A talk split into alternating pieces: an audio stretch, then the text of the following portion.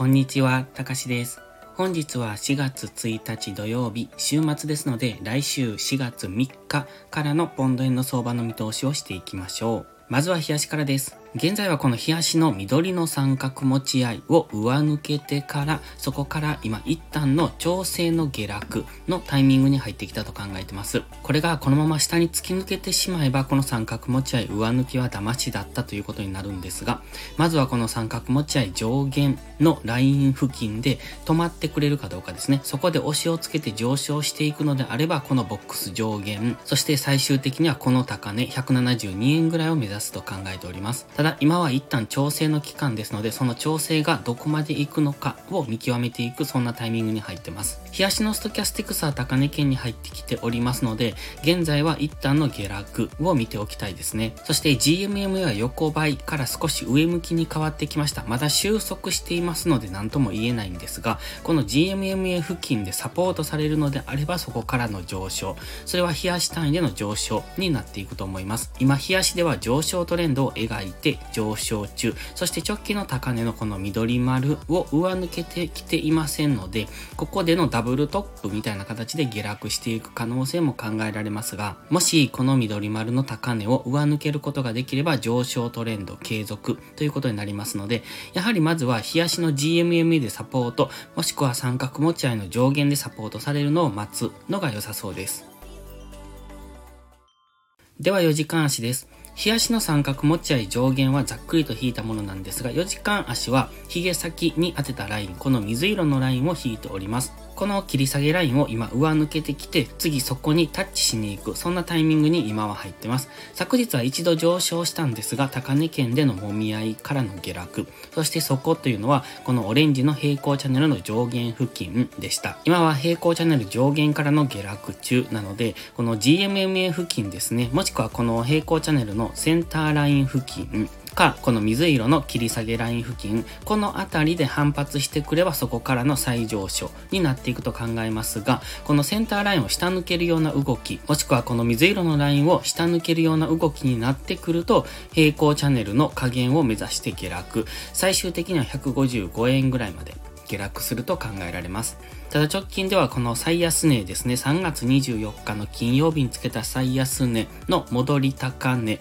を上抜けてきてますので、トレンドが変わっていく方向ではありますので、まずは押しをつけてくれるのを待ちたいところ。ただこの上昇の仕方が気になるんですよね。ほぼ押しをつけずに上昇してます。この辺で少し、この辺で少しと押しをつけているんですが、それ以外はスルスルと上昇してますので、ということはスルスルと下落する可能性もありますので、そこは注意ですね。今一旦は4時間足の GMMA 付近、ここフィボナッチリトレースメントの38.2%のラインが引いてます。これ直近の最安値から昨日高値に引いたものなんですが、162.7付近、その辺が一旦下げ止まりまりそうな候補にはなってきます。で、そこを下抜けると、オレンジの平行チャンネルのセンターラインとこの水色の切り下げライン付近というところで162円付近ですね。そのあたりまで下落する可能性も考えておきたいです。今4時間足のストキャスティックス急激に下落中ですので、一旦これが安値圏に入りきるぐらいまでは下落傾向にあるのかなと。そしてストキャスティックスが安値圏に入ったタイミングで、先ほどの言ったようなポイントにある場合、そこでの下げ止まりを確認して次の反発の上昇の流れに乗っていくのがいいと思います。では1時間足です。昨日ツイッターでも投稿しているんですが、この高値ですね、ここ、165.875、165.9付近、ここっていうのが先ほどの高値なんです、ここ。ここですね。なので、この高値付近まで来れば、そこで反発してくると思ってたんです。ですので、昨日結構急激に上昇してきたので、その付近、165.9ぐらいまで上がってきたところでは反発の下落を考えたいみたいなツイートをしているんですが、そこに到達せずに今下落してきてます。どうして到達できなかったのかというところなんですが、オレンジの平行チャンネル上限でもあるので、ここも一つの理由なんですが、これ、この黄色の矢印ですね。これ、E 値なんですよ。E、アルファベットの E に値で E 値なんですけど、今 E 値を達成してからの下落になってます。ここぴったり当たっているの分かりますよね。なのでこの E 値とか N 値っていうのは比較的意識されやすいし、理覚の目標にしやすいので結構便利な値ではあります。そして昨日はその E 値達成からの下落ですね。ダブルトップをつけるように下落。そして今は GMMA の青帯に深く突き刺さってきてますが、下落の勢いが結構強いので、このまま下抜けそうですね。4時間足のストキャスティクスがもう少し下げる余地があると先ほど言いましたので、もう少し下落するのかなと。で、ターゲットが先ほども言ってますが、この辺り、この緑のゾーンを描いてます。これが先ほど言ったフィボナッチリトレースメントの38.2%、このオレンジのラインのところになります。価格では162.5から163円付近というところですね。その辺が一旦の下げ止まりの目安になるところですね。ここを下抜けてくると、この水色の切り下げラインとかちょっと見にくいんですが、がオレンジの平行チャンネルのセンターラインがここに赤い点線で通っているんですが、その辺付近と思ってますので、価格は先ほども言いましたが、162円付近ですね。そのあたりでの下げ止まりを見ていくのが良さそうです。逆に勢いよく下落してきた場合は、そこで下げ止まらない可能性がありますので、その場合は先ほど言いましたように、この水色のライン下抜けからの4時間足平行チャンネル加減を目指すような動きになる可能性を考えておくのが良さそうです。まずは週明け、もう少し下落余地がありますので、下げ止まりを待っていくのがいいと思います。まだ下落する可能性がありますけれども、その下落を狙うというよりは、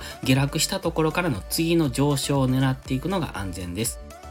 それでは本日は以上です。この動画がわかりやすいと思ったら応援をお願いします。皆さんの応援がより多くの初心者の方へこの動画をお届けすることにつながります。そして最後にお知らせです。YouTube のメンバーシップでは初心者向けの丁寧な解説動画を毎週1本更新しています。今週分の更新は本日午後からを予定しています。トレードの基礎が学べるメンバーシップにご興味があれば一度お試しください。また、初心者ではないけど安定して勝てないという方は、ポストプライムでのプライム会員をお勧めしています。こちらは YouTube のメンバーシップと違って2週間の無料期間があります。プライム会員価格は徐々に値上げを予定していますので、少しでも気になる方はお早めの行動がお得です。今登録すれば値上げ後も今の価格が適用されます。ぜひ無料期間を有効にご活用ください。詳細は概要欄にあります。それでは今週もトレードお疲れ様でした。来週も一緒に頑張っていきましょう。たかしでした。バイバイ。